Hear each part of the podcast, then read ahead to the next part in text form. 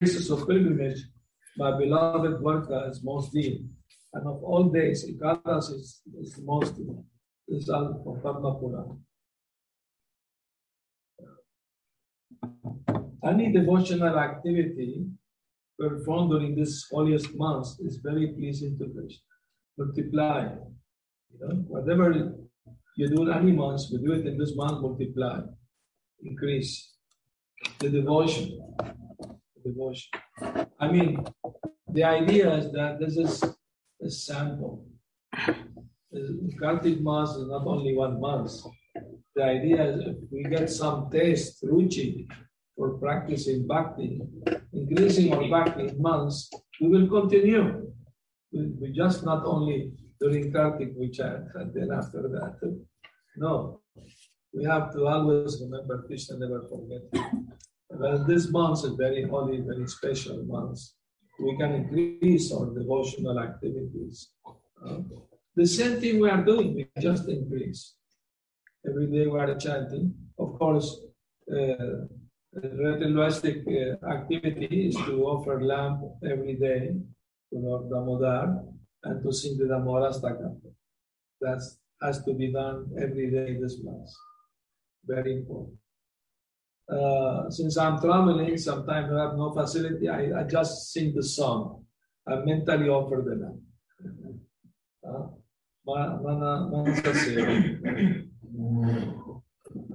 Important thing is the heart, you know, feeling for pleasing the Lord. The Lord is pleased, then everything is achieved. Of course, we can't please the Lord directly. Uh, we go through Guru and, and the original Guru is who? Uh, but those who Madhurya Rasa, the original gurus are Radhara. Actually, even Krishna said Radharani as his own Guru.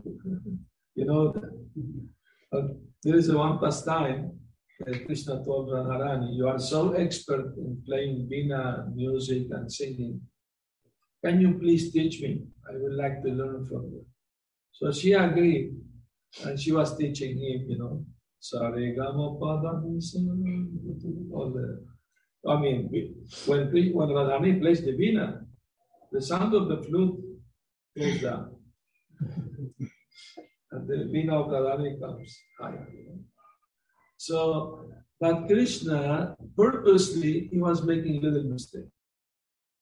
So that she will keep teaching him for a long time. You know?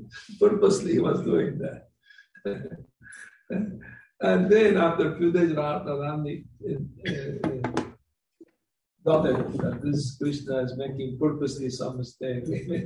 so she stopped talking to him. Go away. You're doing this purposely. You know?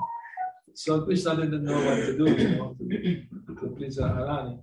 So Krishna went on a hill and became a peacock and started dancing. And that attracted Radharani attention. She went to see the peacock dancing. And uh, she became a hen and they, she was dancing with Krishna.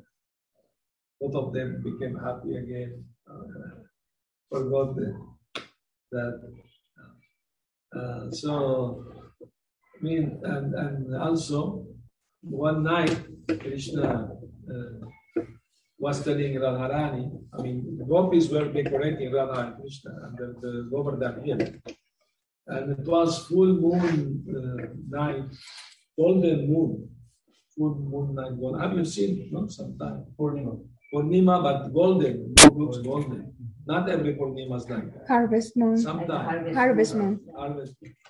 Anyway, the gopis were decorating Radha Krishna beautifully, and they brought a mirror to show Krishna their servant, the servant, service.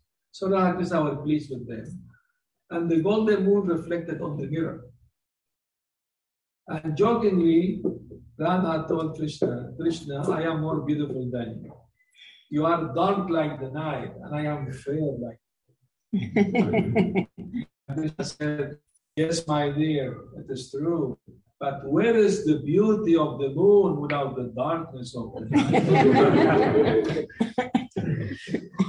so, Radha Krishna eternally. beautify each other, please each other. So that is the transcendental beauty. If one is attracted to that transcendental beauty, he forget all the so-called beauty of this material world. Because higher test or process Krishna consciousness is not something mechanical.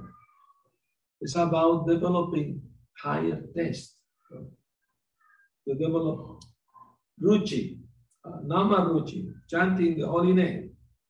That's the first thing. And then if you if you develop ruchi for Harinam, then what comes next? Ruchi for also Krishna's qualities and pastimes. Want to hear about Krishna's activities. That's also very important activity the devotee should do every day. When I joined ISKCON back in beginning 74, every night sit down, drink a glass of milk, and I will translate the Krishna book to the devotee in Spanish. Because there was no book, Krishna book or Bhagavad Gita in Spanish at that time. So fortunately, I learned English before coming into the movement, and I used to translate for the devotee. So every night we read Krishna's pastimes. So this is very important. And, and we know, you know, in India not long ago, few years, uh, 50 years, maybe more, at least in, in, the villages, people come together and they hear Ramayana, Mahabharata, no? Is it? Yes, yes. Now there's only Bollywood and all uh, Halloween and all this nonsense. Somebody told me that now they celebrate Halloween in India also. Is that true? Yes, yes. In big cities. In big cities, like Mumbai. Uh, they're westernized. And what is Halloween about? Ghosts and witches. has nothing to do with God. You know? At least the one is about Lord Ramchandra defeating Ravan, rescuing Sita. That's, that's God, you know, that's everything, every function, artistic function, cultural function in India used to be more about God, about the Lord. Lord Krishna, Lord Ram, you know, like that. But now, unfortunately, it's gradually diminishing. Prabhupada said India, uh, although very culture is almost there, is still very valuable. Because it's like an elephant. Elephant, dead or alive is valuable. Alive is very costly, an elephant, you know, do hard work. If dead, the tusk also very valuable.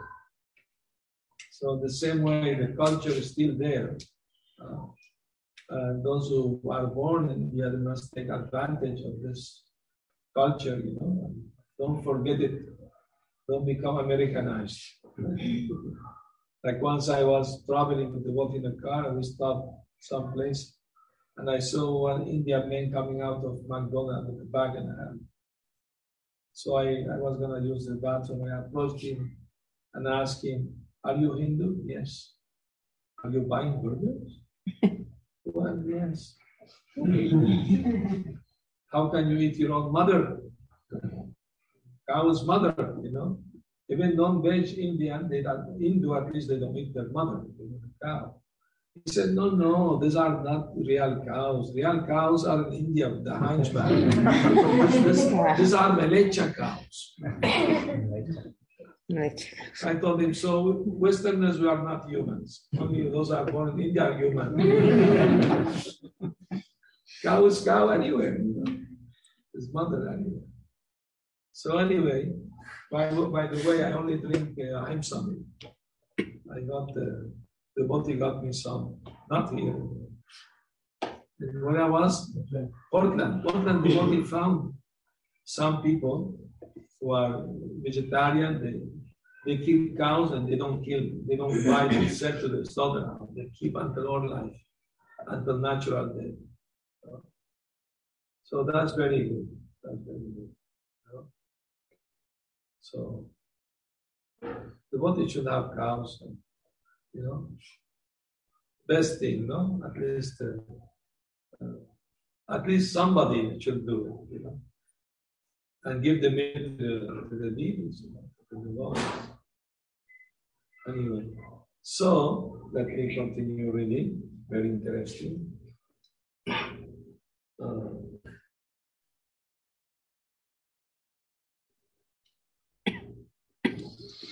Kartik is special because it represents Srimati Radharani, beloved of Krishna. Uh, Krishna says, of months I am Margashirsha, November, December. Kartik months, October, November, represent Radharani, and it precedes Krishna's months. First come Radha, then come. Radha Krishna.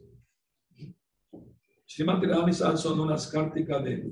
If we can please her with our sincere devotion during this auspicious months, then Krishna will also be pleased. Skanda Purana glorify Kartik. Uh, already read, read this. Uh,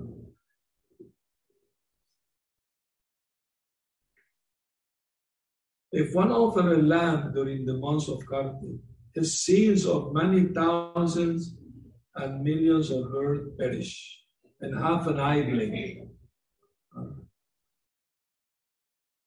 Even if there is no mantras, no pious deed, and no purity, everything becomes perfect when a person offers a lamb during this month of Kartika.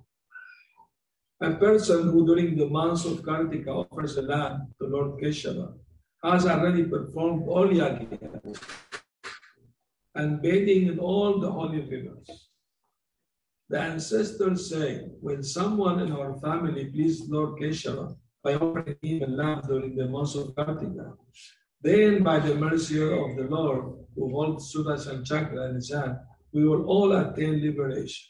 So if you want to free all your ancestors, offer a lamb every day during this month of Kartika.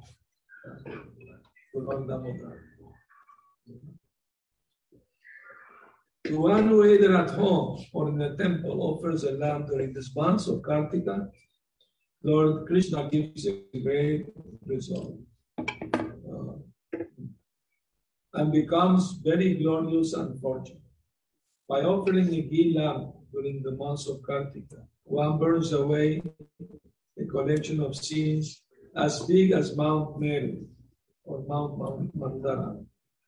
Of this there is no doubt. No sins exist anywhere in the three worlds that will not be purified by offering a lamb to Lord Keshava during Kartika. All these quotes are from different Puranas. This is from Skanda Purana. So all these quotes to help us understand uh, how important is this month of Damodar uh, and uh, devotee takes special vows during Urjavrata, during this month. The purpose is to utilize most of the time and energy to, to in practicing devotion to Krishna. Um, for example, Bamshi Gopal, uh, he has vow in Kartika Gomungalarti every day. A great austerity, you know, working man has a job as Trivikram also, also does that. Both go together. So it's very nice. You know. Of course, you far away, it's difficult. You can do at your home, offer lamb to you know, the Damodar form. That's very important. You know? mm.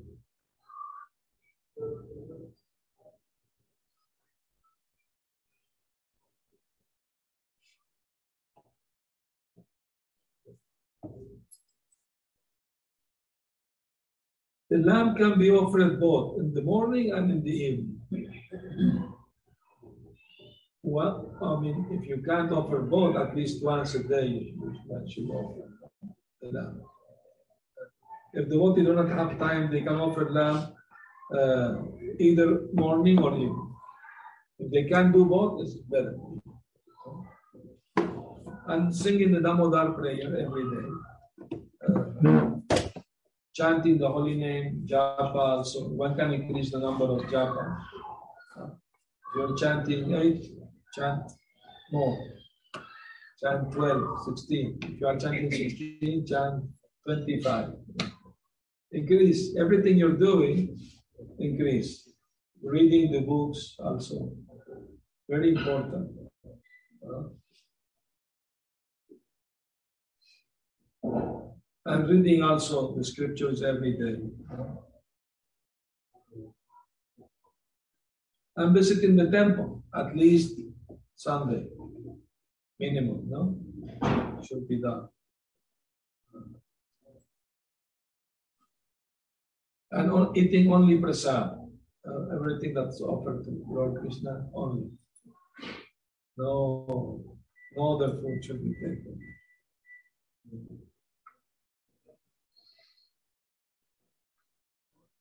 All right, so I'm going to share with you some uh, realization about uh, the song, the Morastaka we are singing these months. Uh, and as uh, by Satyavrata Muni. Satyavrata recited this uh, prayer in front of Narad Muni. And what is this?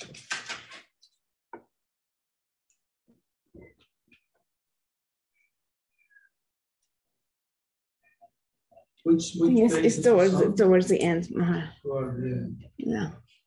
Here it is, okay. so, a very important thing uh, about this prayer is that the first thing that Satyavrata Muni said, he said, I offer my obeisance to the Supreme Lord who embodies eternity, knowledge, and bliss. It's not just any ordinary child, you know, stealing things. He's the Supreme Lord. And in him there is eternity, uh, knowledge, and bliss in full. So, but he is at the same time very playful, very naughty. He enjoys doing naughty things. I remember when I joined ISKCON, I gave books to my friends' family to read about Krishna. My younger sister one day told me, I read the book, very nice book, thank you, but I have one doubt. She said, I uh, asked. She said, No, but don't be offended. I said, No, I will not be offended. Just ask any question. She said, Okay, I don't understand. Why do you worship a God who's a thief and a liar?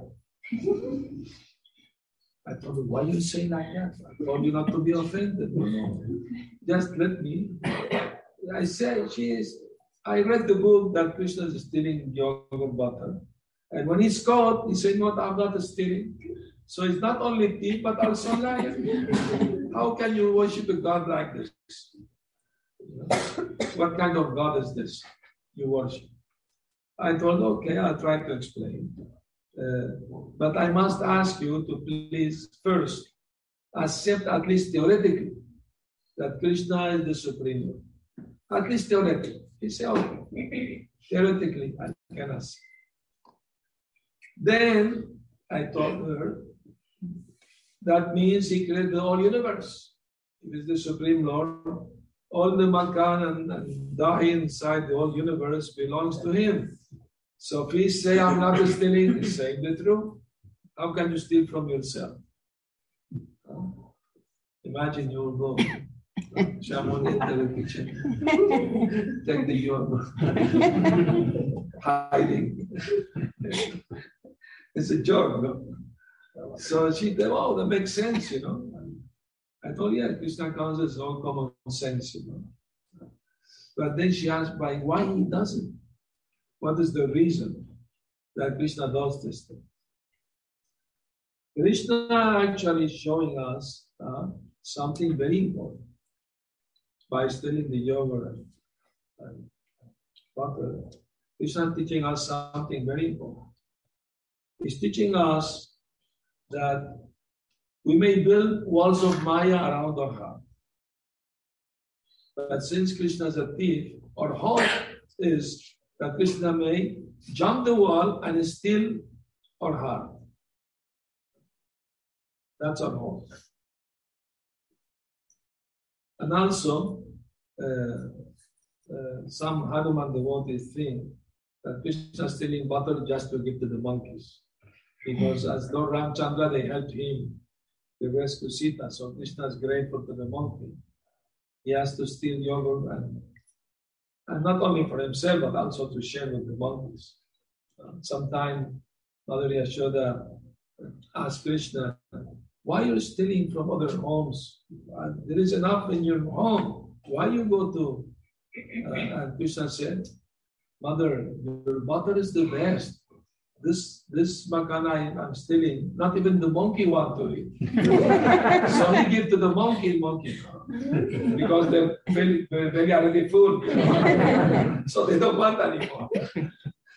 And he says, see, see, only your makana is the best. so Krishna enjoy like that. And he give enjoyment to his devotees. I mean, in this material world, nobody likes thief. He is condemned, should go to, to prison, jail. Isn't Nobody likes it. But when God is still, he's glorified by his. Because there is nothing for him to steal, everything belongs to him. Once the devotee went to preach university. and they came back, told Prabhupada, very successful Prabhupada. We sold many books, people very, very nice, asking nice questions. But one professor challenged us. We didn't know what to say. He said that uh, you are worshipping an immoral God because he danced with the wives of other men at midnight. That is not good. Prabhupada told them, you should have told this professor Krishna is the Supreme Lord. He created the whole universe. That means all women within the universe belongs to him. If you have a woman, you are stealing a woman from Krishna. You are immoral, not Krishna. He's allowing you to have one wife. That's allowed. but uh, uh, anyway, the Bhagavatam explain also those married gopis, when they hear the flute, their, their material body stay next to the husband, but their spiritual body they went to with. And how old was Krishna at that time? Only eight years old. So there is no no question of, of lust or anything like that for the eight-year-old boy. You know. It's very it's very innocent love, you know. Uh, it's pure love. So people sometimes misunderstand Krishna. Krishna is not easy to understand. Only pure devotees uh, help us to understand the truth about Krishna. That's why Krishna says in Bhagavad Gita, what he said, Jamma karma chame divyam evamiviti tattvara tattadeham punarjana. Naikinamiti Arjuna, those who understand in truth, tattva, the transcendental nature of my birth and activities they don't take another burden this world. They come to my abode. Promise. So to understand Krishna in truth, that's very important. Because so many misunderstand.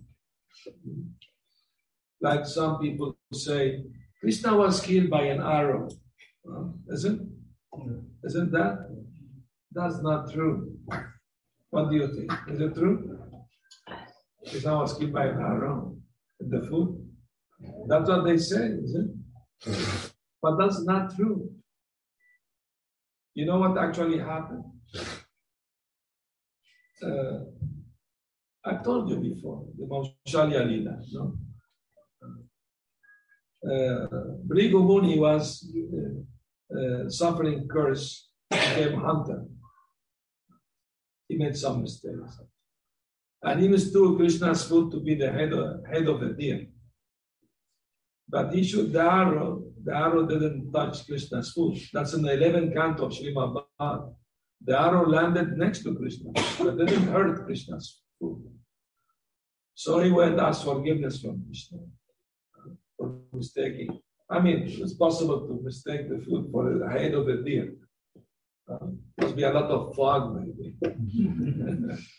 anyway, so Krishna said, "Oh, I will take advantage of this." to confuse the atheist. So Krishna created a material body similar to his body. And with the same self body, he went to the spirit body. The, the devatas, they saw him passing through, through space, their planet going to Goloka. And Balaram, You know what he did? He opened his mouth, and a white Ananta Shesha came out. He grabbed the tail and took, it, took him to Goloka. So that way.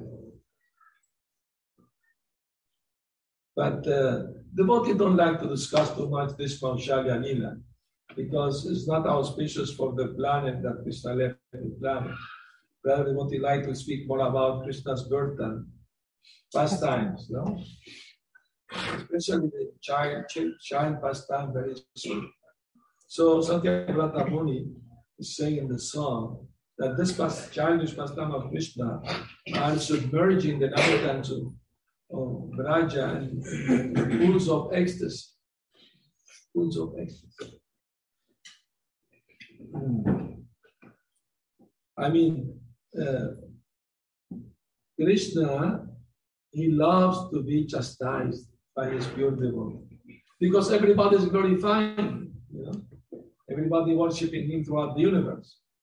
But at home, he wants, he likes to be, he likes to feel that he's inferior. Mayavadis, they want to be equal to God. Isn't one with God. But pure devotee like Mother Yashoda, they are even superior to God because they they kept him under their control. They can tie him up by their love, by their pure love. Not that not by rope. Rope can't bind, but the pure love can do.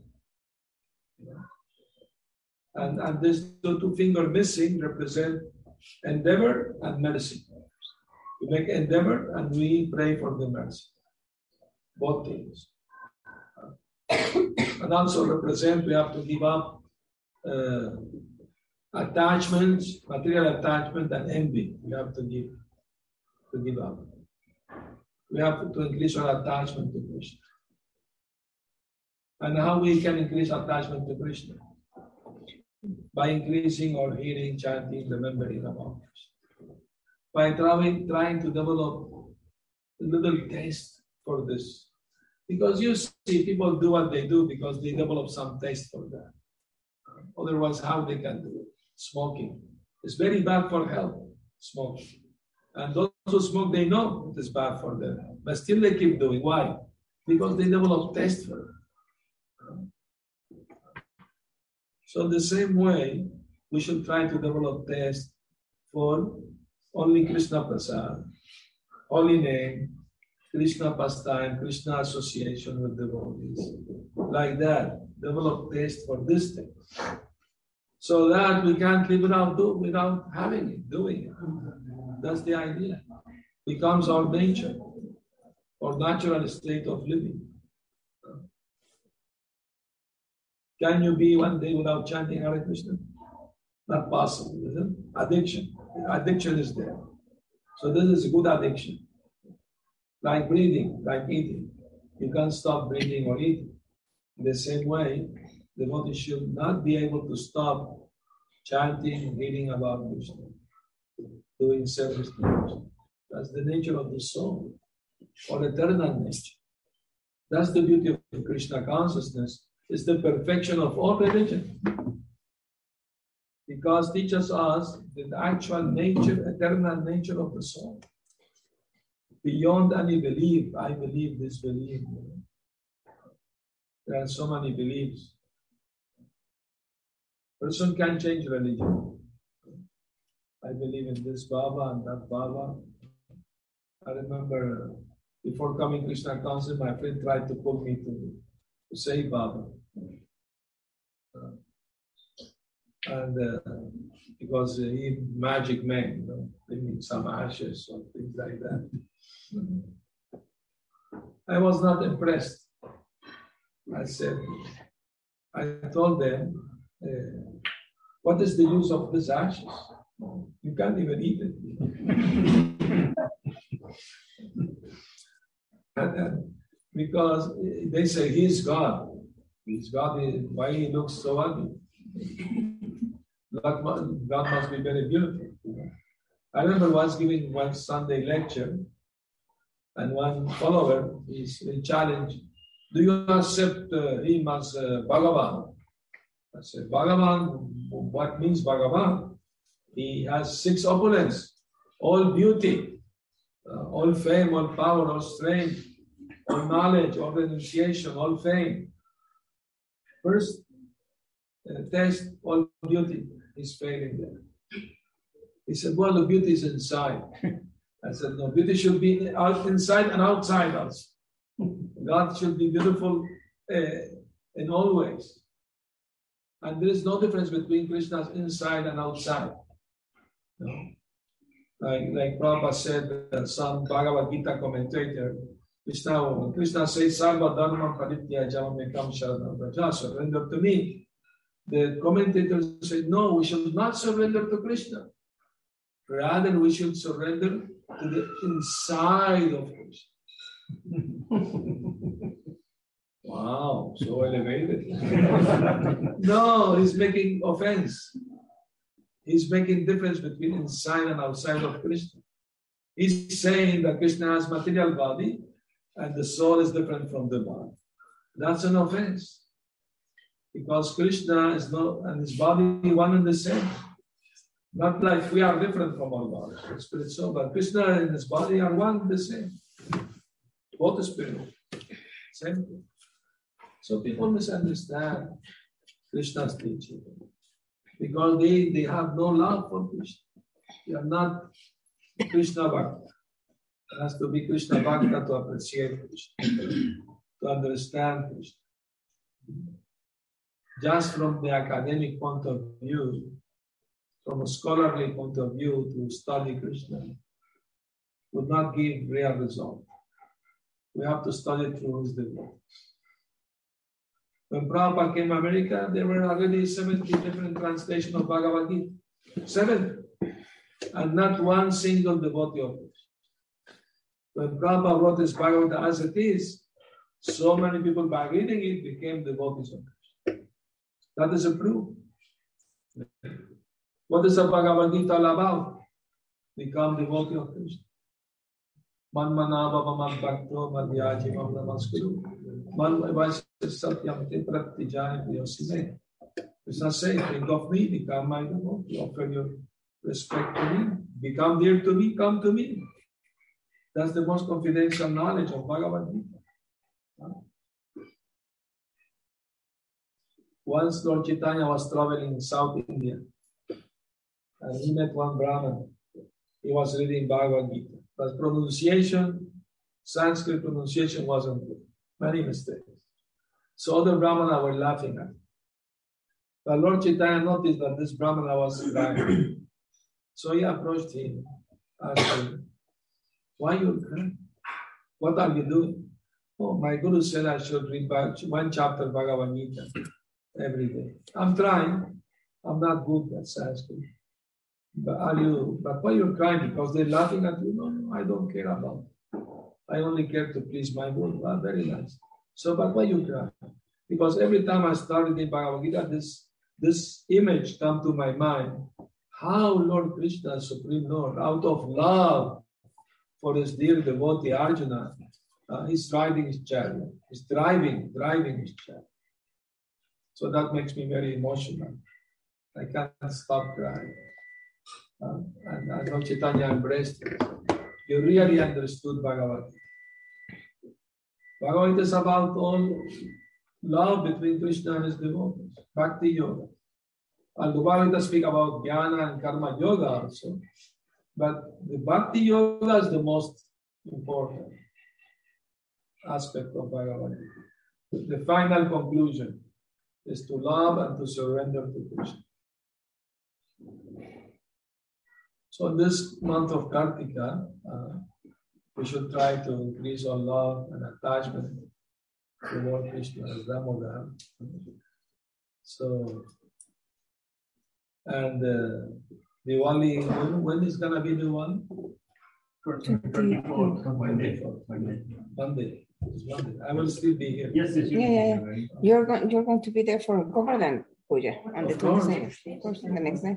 Yes. So this past time of, of, of uh, Damodar, that Mother Yashoda binding Krishna happened in the day of Diwali itself. That is the, we celebrate one of the months, but that's the actual day that actually happened. you know. So when, when Satyavrata Muni is describing how Mother Yashoda is kissing Krishna's face, and the, the fruit looks red like bimba fruit, and it has dark curly hair, you know. Actually, he's seeing this in his spiritual eye, he's seeing this. Prabhupada said, pure devotee like him, they have like the color TV in their heart, they can see the lila. Um, and they, become, they can describe it like that. Mm. Now something is, is uh, even Kunti Devi said that she was bewildered when she uh, also saw in the meditation, of course, Mother Yashoda abiding Krishna. And she, in her prayer to Krishna, Srimad she said, that's bewildering. You were frightened. Fear, fear itself is frightened of you, and you are afraid of chastisement by Mother Yashoda. That's very, uh, very surprising, very confusing. So the thing is, Yoga Maya is internal energy of Krishna. Uh, she helped Krishna to enjoy his pastime. So she made Mother Yashoda and Krishna forget that Krishna is God, the Supreme God. Mother Yashoda think he's my child. He misbehave, I must correct. And Krishna think I am Mother Yashoda's son. He forget that he is, is divine, is divinity itself. He forget that. And he enjoys being afraid of Mother Yashoda. He's rubbing his eyes. You know, his eye represents moon and sun, isn't it?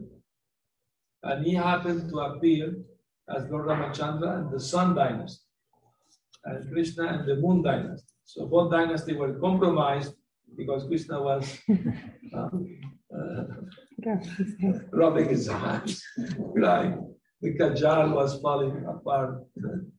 Uh, he looked so beautiful. Like, uh, was he? Was he? Was he actually faking Right? No. The mother knows when her child is is faking crying. she knows it's faking, so she doesn't pay attention. but when the child is really crying, then she comes to see what So Krishna wasn't faking, he was really. So Mother Yashoda throw away the stick. I don't want Krishna to be too afraid of me. And this stick represents ahankara, false ego. We should leave it aside to worship Krishna, to love Krishna, to forget this uh, material designation.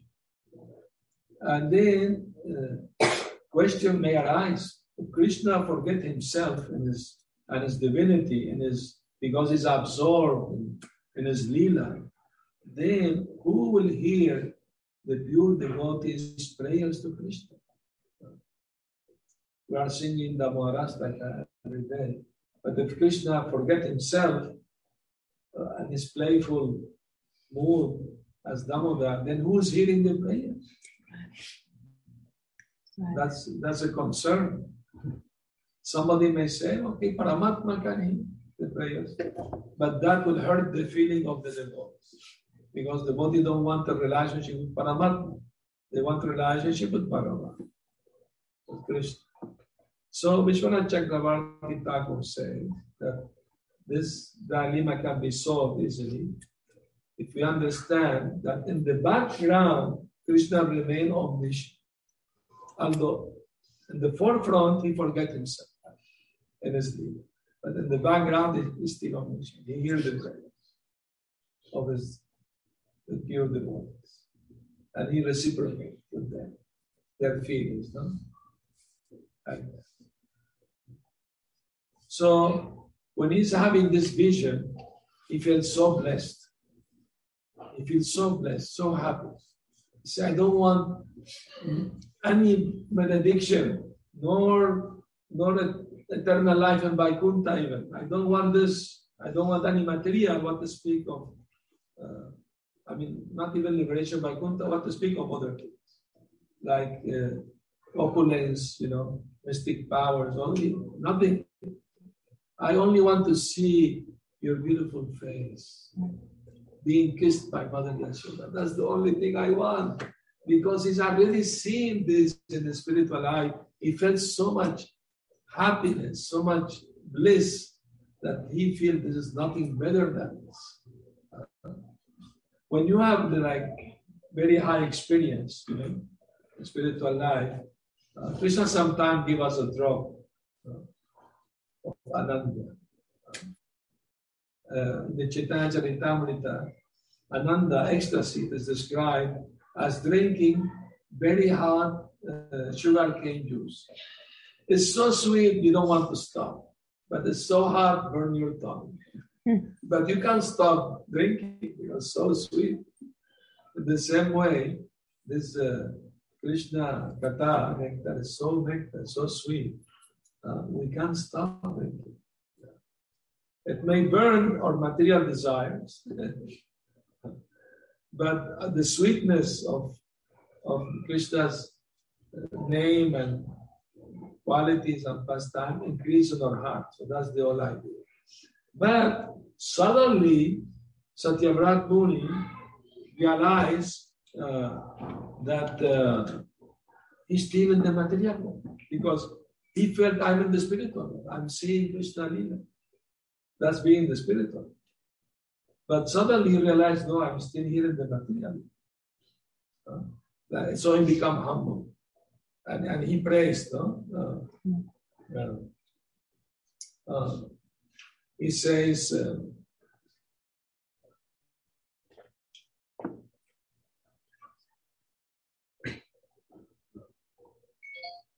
he say, O Supreme Lord, I offer my respectful obeisance to you, Damodar Ananta, Vishnu, O Master. Lord, be pleased upon me, shower me with your merciful glance, and deliver this poor ignorant fool immersed in an ocean of worldly sorrows and become visible to my eyes because the vision for a few moments disappeared. So he became anxious. He became anxious and very humble. He, he understood it's not under my control to see the pastime of the Lord. It's only His mercy. So he takes very humble position, you know, in his heart like that and and and, and he's immersed in notion of not although he's saying humbleness, worldly sorrows, but actually his sorrow is not material, it's spiritual. He's feeling separation from Krishna. He's missing Krishna very much. That's the sorrow of, of, of the real devotees. They, they feel for, for Krishna, know? missing Krishna. I will tell you one pastime about missing Krishna with relation to Prabhupada. Prabhupada's teaching. So, Prabhupada once uh, he was visiting the home of some minister in India, and he was preaching to him Krishna consciousness. And he were talking about Vrindavan, and Krishna and Vrindavan. And Prabhupada was, uh, the, the, when Prabhupada arrived, the minister gave gave Prabhupada a gift, a sandal with statue of Krishna, beautiful Krishna playing So Prabhupada gave it to the daughter of Shyam Sundar, the disciples. Daughter named uh, Saraswati. She was like three, four years, five maybe years old.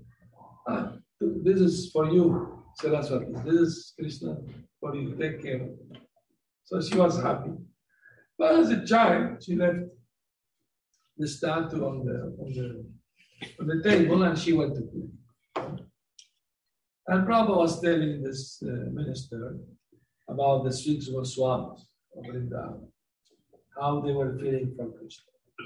You know that verse? Hey Radhike Vrajadevike Nanda Shivakuta Shiva Vardhana Kalpapadapatale Kalindi Vanekuta Voshantaviti Sarvato Vrajapure Kedai Mahavivalu Bande Rupa Sanatana Raghuram Srivalu You are describing how the Six Goswamis always were searching for Radha and Krishna. Are they on the top of Govardhan here? Are there at the Yamuna river? They always like in that mood. They don't say, Oh, I saw Krishna last night, it is done. Not like that. No, always missing Krishna.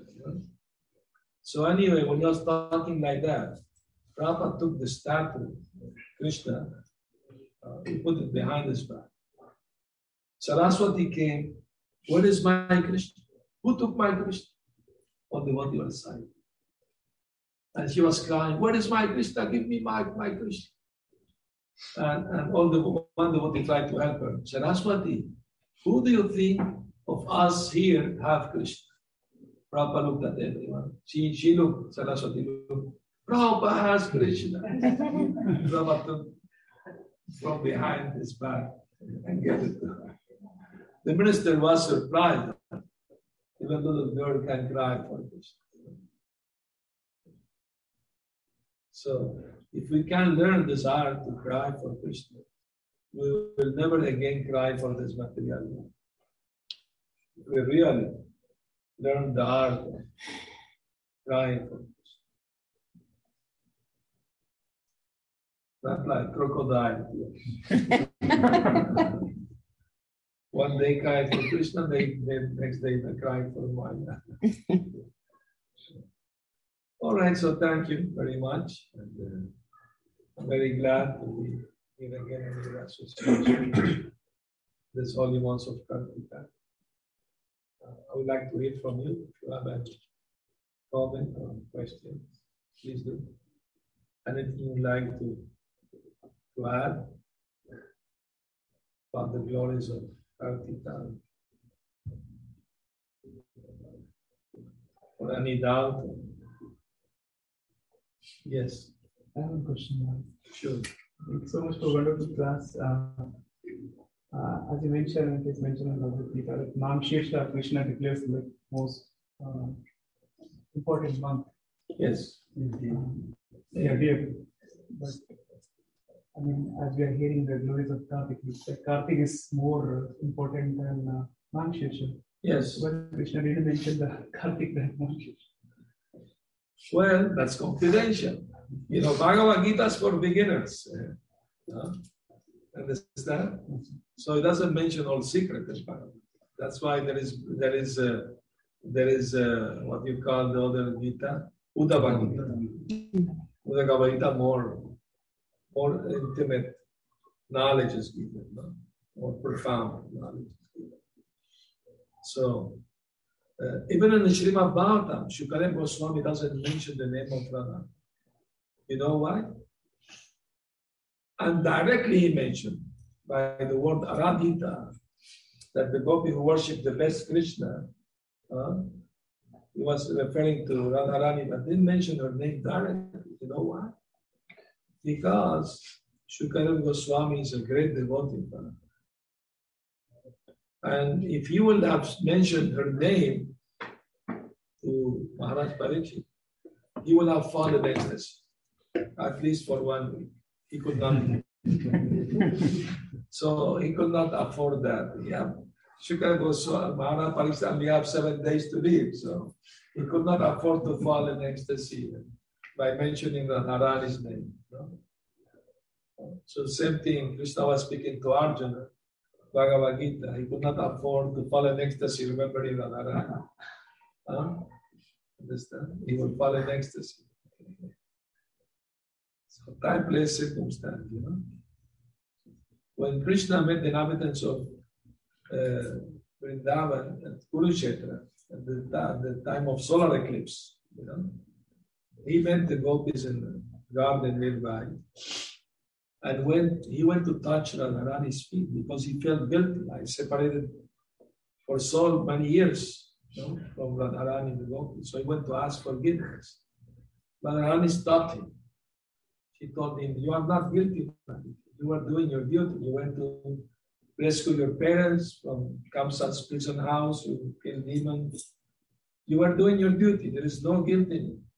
If any if anybody is guilty, it's me. I am guilty. I am the criminal. Because I survived your separation. Hmm. I should have died long time ago. Actually, once Radharani told her friend Lalita, Lalita, I can't live without Krishna anymore. I want to die in Let me hug a tamal tree, which has the color of Krishna, and let me die in Vrindavan. And when Krishna will hear about my death, he will come. But when he will see me then, he will be very unhappy. So I can't, uh, I can't give any unhappiness to Krishna. I have to survive, not to give any distress to Krishna. If, if my suffering give happiness to Krishna, let me suffer at them. Of course, that's not reality. But we have to understand when we hear this thing, in, in our experience, suffering is bad. But the, the, the, the, suffering is not material, it's another form of ecstasy. They are missing Krishna. They are shedding tears of love. And that give, uh, that give uh, ecstasy, happiness, but still hankering after Krishna. See? It's, it's, it's a difficult, difficult thing to understand. You see, Ramayana is very, very sad story. Uh, he was first to become king, then he was sent to exile 14 years. Then his wife was kidnapped. Then he had to fight demons. And after he rescued his wife, after such a uh, difficulty, again he has to send to exile again. So very sad story, Ramayana. But Hanuman liked to relish every day. Whatever there is a recitation, he will go on disguise to you, Ramayana. Why? Because it is about praying, it's about love. The love of, of the Lord and his dear devotees. No? Sita eternal concept of the Lord. So there is a story of people very attracted to love stories. You know? Oh, all the Bollywood movie about love, no? man, women, love. Many people enjoy that. But the real eternal love is no? Sita Ram, Radha Krishna. That's the real love. That love we should worship and hear about. So, yes. One thing I heard uh, from one sadhu, I'm not sure which uh, Purana he mentioned about that. For Krishna, when he just leave his body, and then you you, you mentioned uh, Maharaj, I know There's that. no living body. No, no. I mean, uh, you just uh, mentioned that there is two bodies. One material body, he live over there, He and left spiritual here, yeah. body, he. Uh, yeah. Correct. But but there, there, there they mention when he leave his body, his material view of, Yeah, yeah. and then that soul, it they try to burn in the you uh, know, Krishna's body. yeah. At that time, the, uh, his heart is not burned, and then uh-huh. that heart come to the Daru Brahma, live over there, and then Jagannath Puri, Jagannath. It's like that. Some Very, story very, I saw. very I- nice interpretation. uh, yeah, I, I, I heard that one. How much true, I do not know, but I no, heard. no, I never heard such a story. Of course, the Daru Brahma, Jagannath, Mhm. they change the heart every every 12 years when they make new deities. The piece of wood that represents his heart is the they put it in the new deity. That's the installation. They don't have to do anything else, just to put there in the heart. No? That's enough. You know, previously the tradition every 12 years, they will throw the all deities in the ocean. Not now. Now they they have a, a Yeah. place only for those deities. They put them in, in samadhi. It's called Koili Vaikuntha. Huh? It's called Koili Vaikuntha. Yeah, only Vaikuntha. You are from Odisha. I know. so, but one year, some hundred years ago, some few hundred years ago, one devotee living in Vrindavan had a dream. In that dream, Lord Jagannath appeared to him and, and told him, uh, very soon they are gonna throw my body in the ocean. I don't want to be thrown in the ocean. I want you to come to Jagannath Puri and take me to Vrindavan, along with my brother and sister. We want to be in Vrindavan. So go and tell the king that he should make arrangement for us to, instead of go to the ocean, go to Vrindavan. So the devotee went to Jagannath Puri. he- he's Brahmin, so he was allowed to have darshan with the king. And he told the king yesterday. The king was said, Well, uh, I can't change a very ancient tradition. Uh, I believe you. Krishna Lord Jamaya told you, but he didn't tell me anything. I can act only on, on, on somebody's dream. So I'm sorry, I can't I can't give you the Jagannath unless I give I receive an instruction from the Lord. So the devotee was very sad. He said, If you're gonna throw the body of the Lord in the ocean, I will throw myself along with you. I will die along with the Lord. So I'm gonna fast until then. So he was fasting for three days, he was fasting, sitting at the seashore, chanting, holy name, waiting to give up his life along with them. But on the third day, the king had a dream. And Lord Jagannath chastised him. Why you don't believe my devotee? He's telling the truth. I don't want to be thrown in the ocean. I want to go to Vrindavan. So when, when the, the king saw, he was very happy when bow down to the devotee and ask forgiveness. And say, yes, you can take Jagannath to Vrindavan. So he put chariots, soldiers. And that deity is there now. In the Parikrama Marg, there is a temple of Jagannath.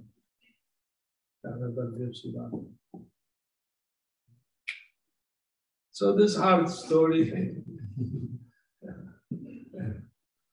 That, that's, I, I confuse Never, I never, never hear it. Never, I can't say it's not true or it is true, but I never hear it before. Um, Krishna doesn't have material body. is it? That body he created is not him. It's material energy. Just to bewilder the, the materialistic atheist. He did that. But the devotee of Krishna are not the window because they know the truth about Krishna.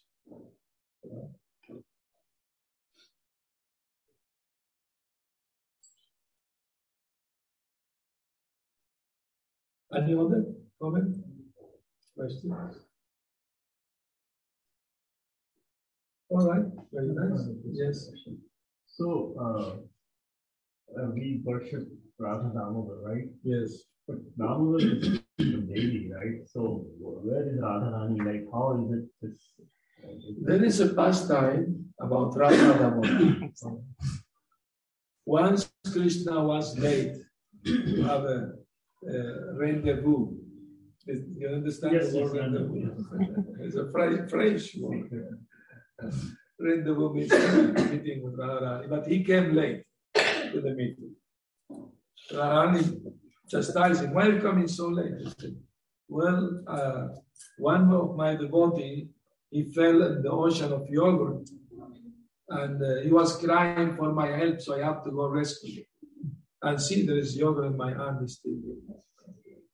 So Radharani became upset, you know, you purposely came late. So she took a garland and tied Krishna's hand with the garland. And that's how he became Radha Damodar.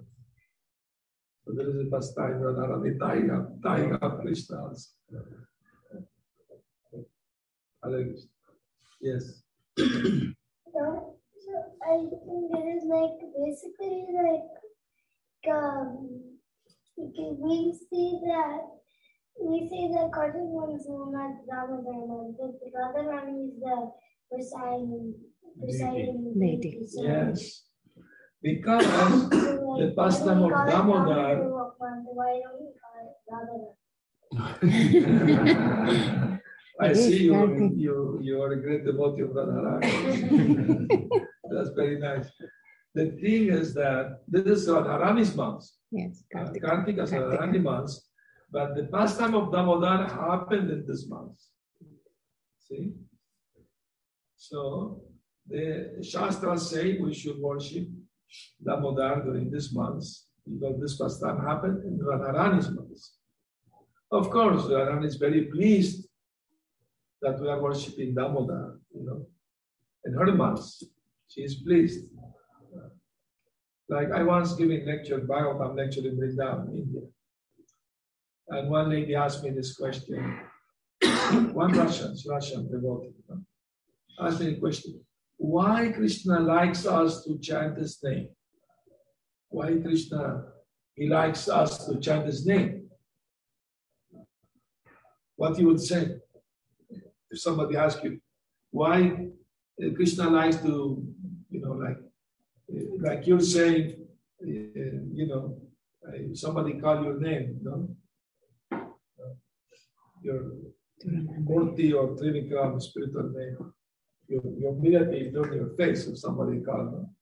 Isn't? So why Krishna, she asked me, Krishna likes to, we chant his name. I told her, in the Mahamantra Hare Krishna that we chant every day, first word is Hare. Hare. Hare is vocative of Hara. Hara is Radharani.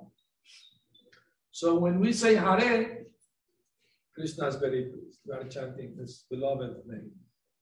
And when we chant Krishna, Radharani is very pleased that we are chanting his beloved, her beloved name. Isn't it? So she said, I never need this explanation. Me either. I just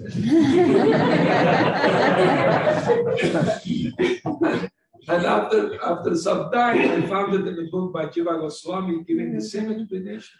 But I never heard it before. It just came to me like so I said, oh, mercy of Jiva Goswami. So that's the idea, you know.